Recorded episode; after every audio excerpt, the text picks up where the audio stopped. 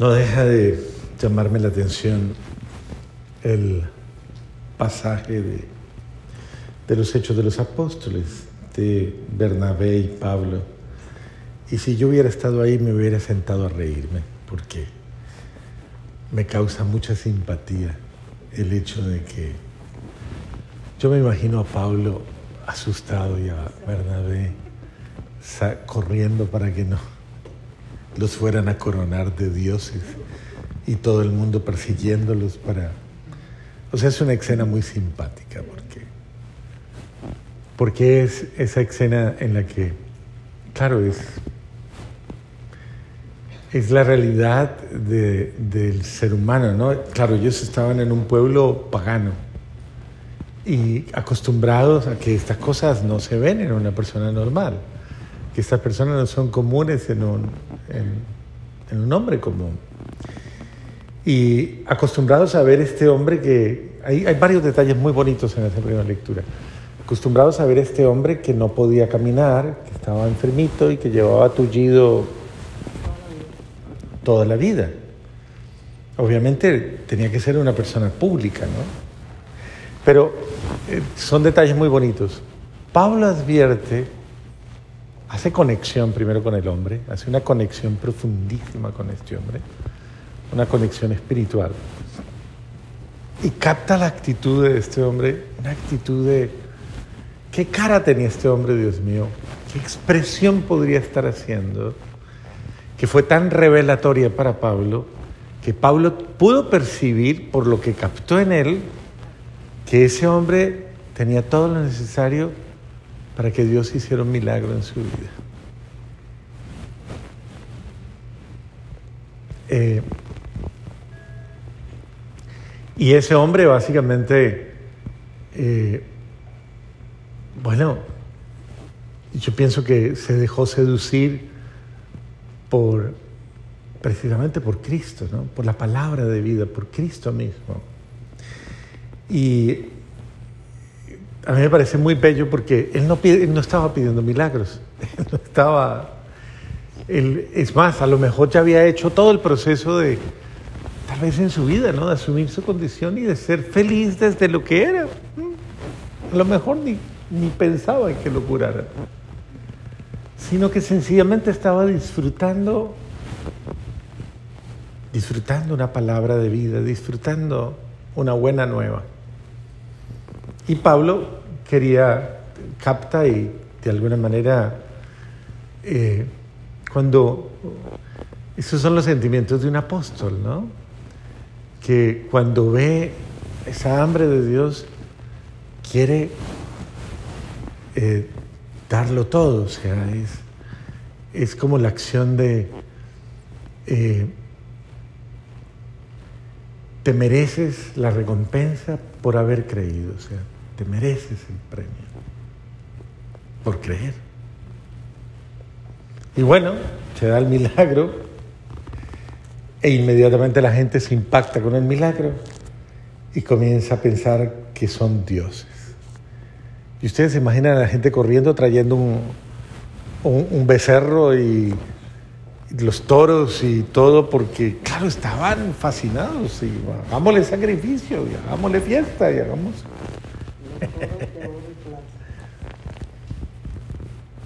Sí.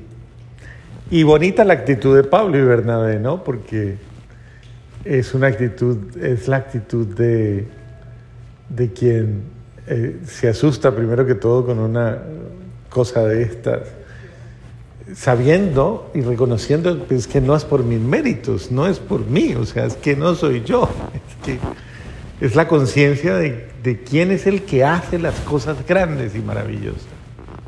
Y es una actitud de mucha humildad, créanme, de mucha humildad.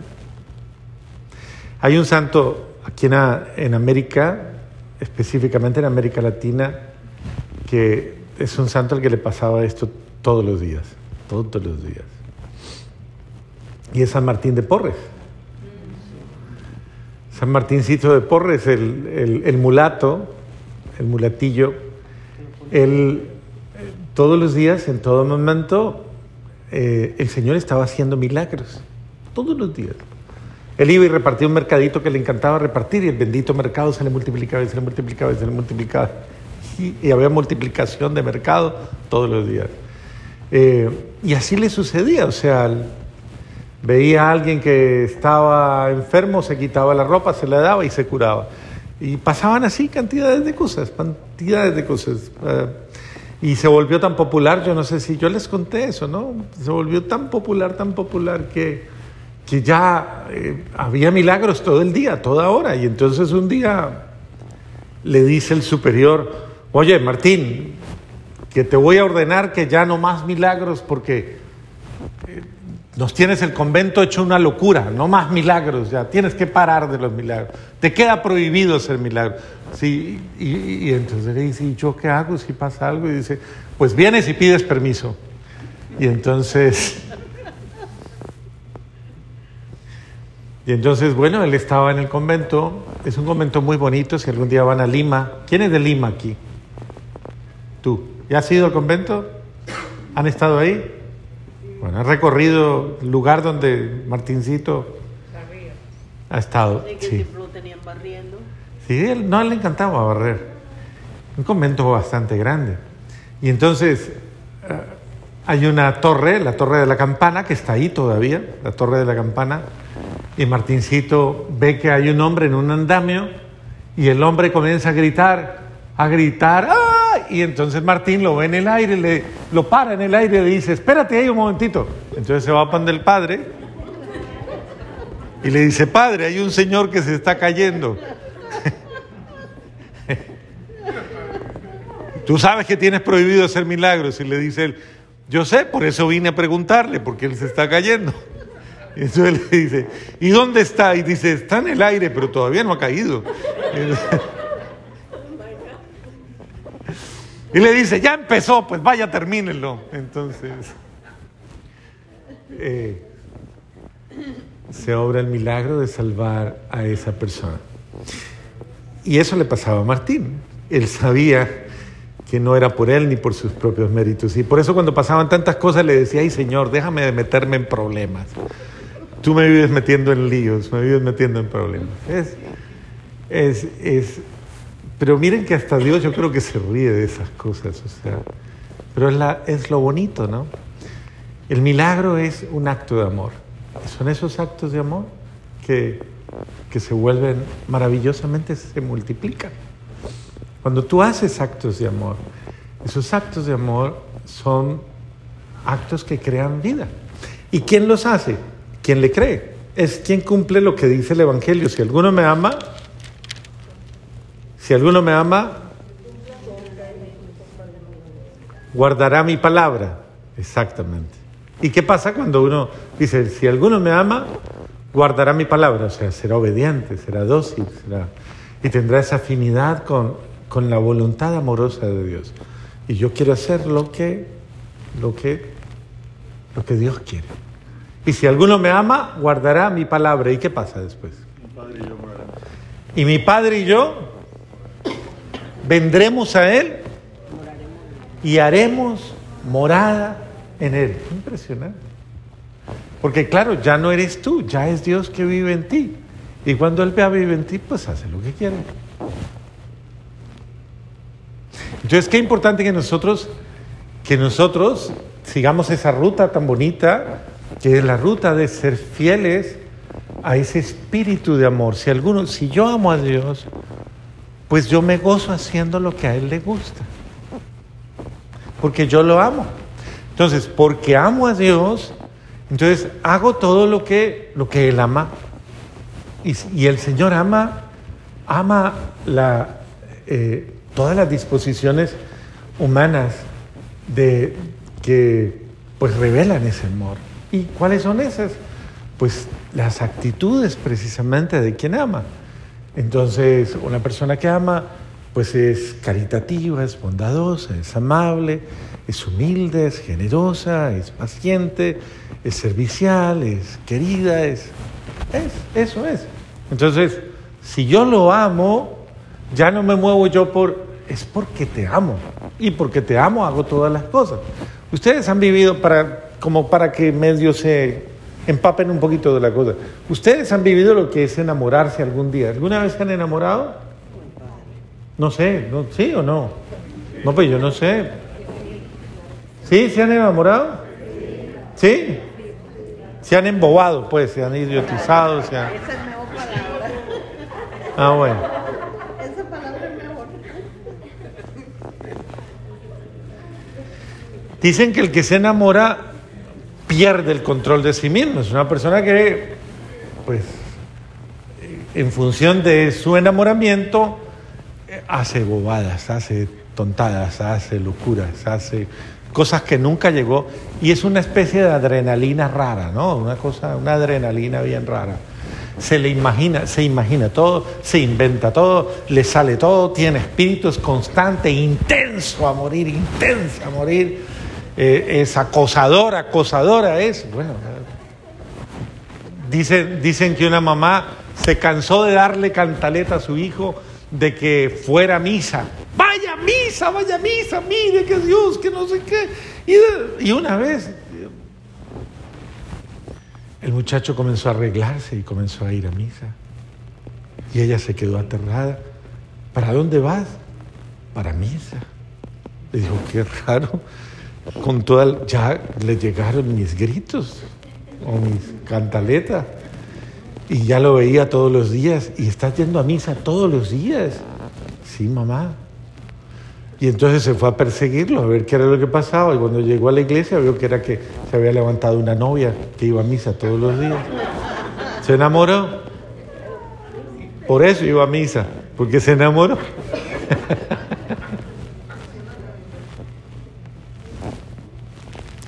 ¿Sí ven?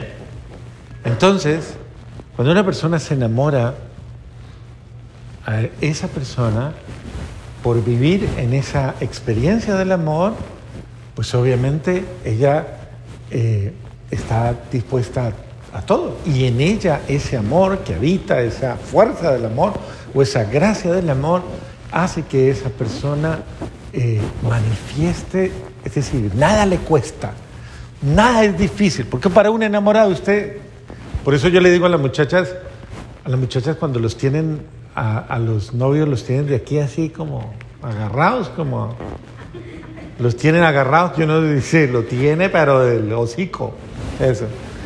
Yo le digo, ahí es donde usted le pide todo, todo, todo, todo le pide. Va, que vaya a misa, que rece, que haga, porque ahí es donde lo hace todo. Todo lo hacen en esa época. Ya cuando se casan, usted le puede pedir lo que sea, ya no hace nada, nada, nada. Pero ya se casaron. Pero cuando están de novios, entonces es, es el sentido del, en el, el enamorado hace absolutamente todo por amor. Lo mueve el amor. Yo alguna vez me puse a pensar y le dije, Señor, siento vergüenza. Yo, yo les decía, yo siento vergüenza. Porque yo sí he sido de esos tontos que se han enamorado y se han embobado y ha hecho tontadas. Incluso hasta le decía, yo he llorado por novia, por bobo, por, por todo, pero nunca he llorado por ti. Nunca he... Y bueno, él me concedió, eso es de otra homilía, algún día les cuento esa parte, pero el punto es que yo personalmente sí me cuestionaba siempre y decía, o sea, a mí me da pesar, me da pena, vergüenza, que nosotros los seres humanos eh, nos enloquecemos por una experiencia fantasiosa como es esa de el enamoramiento humano y hacemos lo que sea por ese enamoramiento. Y yo decía, yo siento vergüenza que en muchas ocasiones por ti, que eres el amor mismo, que eres lo más hermoso, el más bello, lo más... Eh, yo muchas veces no he hecho lo suficiente. Y yo le decía, pues enamórame de ti. O sea, qué bueno que Dios no lleve a perder la cordura por Él. Así cantan la canción que le gustaba a alguno de ustedes, Adelita, voy a perder la cabeza por tu amor. Pero... pero por Cristo, por amor a Cristo, por amor a Jesús, Pero entonces ahí no se hacen bobadas. por amor a Él. Por amor a Él ya, después no se hacen bobadas. Yo sí hacía bobadas. Yo, cuando el Señor me. Claro que sí, uno hace.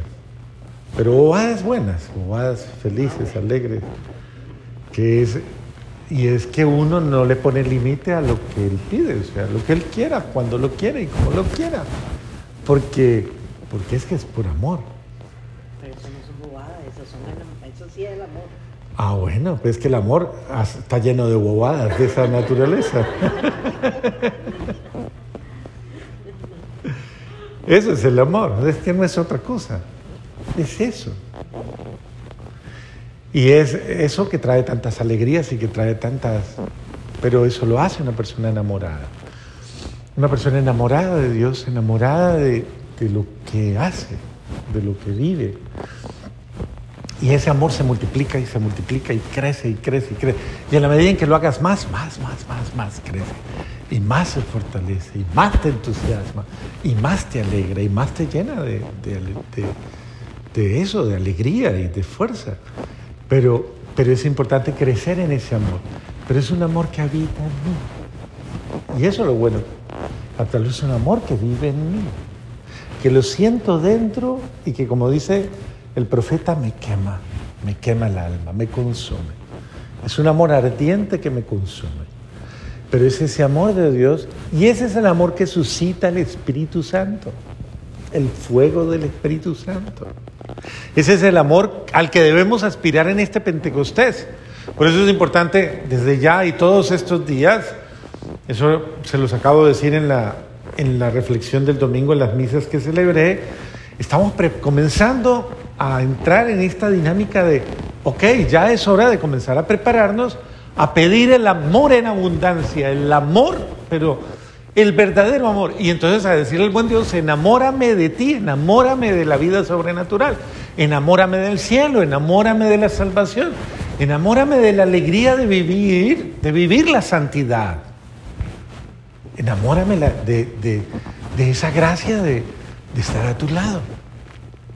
Y eso lo hacemos a través del Espíritu Santo. Entonces debemos comenzar a pedirle al Espíritu Santo constantemente. Y es bueno que lo hagamos. O sea, quien no haya comenzado la novena, es bueno comenzar la novena y comenzar a hacer la novena al Espíritu Santo constantemente, incluso en familia. Comenzar a pedirle ratitos así, comenzar a pedirle Espíritu Santo, ven, Espíritu Santo, ven. Además que es muy bello porque es, es como, para mí se parece mucho al Adviento, ¿no? Esa, ese periodo que tenemos ahorita para Pentecostés. Se parece mucho al Adviento porque volvemos a decir, ven, ven, ven, como le decimos al, al niño Jesús, ¿no? Con ese gozo y esa alegría de que nazca en nosotros. De la misma manera, también debemos nosotros comenzar a promover esa gracia del Espíritu Santo en nuestra vida, pidiéndole, pero nosotros también en familia incluso, pidiéndole al Espíritu Santo, renueva nuestra familia, viene y renueva nuestro amor, renueva nuestra alianza, renueva nuestra alianza. Qué rico, yo le aseguro que si una familia se reúne todos estos días en una actitud constante hasta Pentecostés, pidiendo el don de que la fuerza del Espíritu renueve su amor familiar, estoy absolutamente seguro que ese amor va a sanar heridas, a consumir realidad y va a encender cada vez más ese fuego de amor fraterno, ese fuego de amor eclesial, de amor, de amor, de entrega, o sea, de un amor verdaderamente a Dios. Pero solos no podemos, entonces este tiempo es un tiempo para, para comprender que por qué despreciar a alguien que, que está absolutamente dispuesto a darme todo, todo generosamente. Entonces, hagámoslo como el Señor dice, si alguno me ama, guarda mi palabra, mi Padre lo amará, mi Padre y yo vendremos a Él y haremos morada en Él. Y haremos cosas grandes en Él, cosas grandes y maravillosas. Pero si alguno no me ama y es triste ese pedacito que habla ahí, pues tristemente eh, se va a perder de la alegría. Fallece. Exacto, se va a perder de la alegría de disfrutar una vida sobrenatural, una vida, una vida bella, una vida hermosa, una vida de bendición.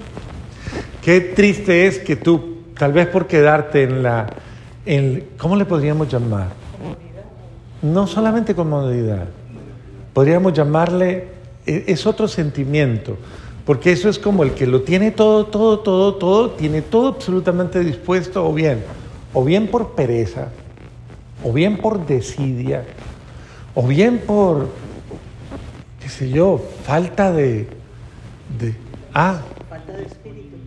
de disponibilidad, sí, falta de espíritu, falta de humildad, falta de, de valoración a tiempo, a tiempo, a tiempo, a tiempo. No disfruta del don, del regalo, de la gracia, de la bendición que te quieren dar. Es que es gratis. Es que es, es la bondad de Dios. Él quiere más. Ustedes pueden decir, "Tío, ay, Dios no me da, pero es que tú, como dice el Señor, pero es que ustedes no piden y no, y no reciben porque no saben pedir. Por eso hay que decirle al Espíritu Santo, enséñanos a pedir ese pan de cada día, el don verdadero. Y por eso vale la pena que nosotros de ahora en adelante hagamos esta jornada, que Pentecostés sea como el culmen de una gran jornada de plegaria. Porque yo, yo sí quisiera, quisiera con todo mi corazón que esta parroquia se encienda en Pentecostés. O sea, que viva el Pentecostés. Pero yo pienso que eso no se improvisa. Eso hay que prepararlo desde ya. O sea, un alma inquieta, un alma que clama, un corazón que clama, alcanza. Comencemos a, comencemos a orar, comencemos a pedirlo. Para que el día de Pentecostés lleguemos a Pentecostés precisamente como quien ha acumulado verdaderamente eh, frente a Dios y, en comunión como ese, ese deseo, ese- esas ganas, ese, ese propósito de Dios. Que Dios vea en nosotros lo que Pablo vio en el tullido.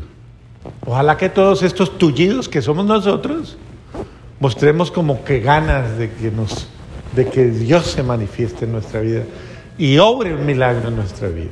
Amén.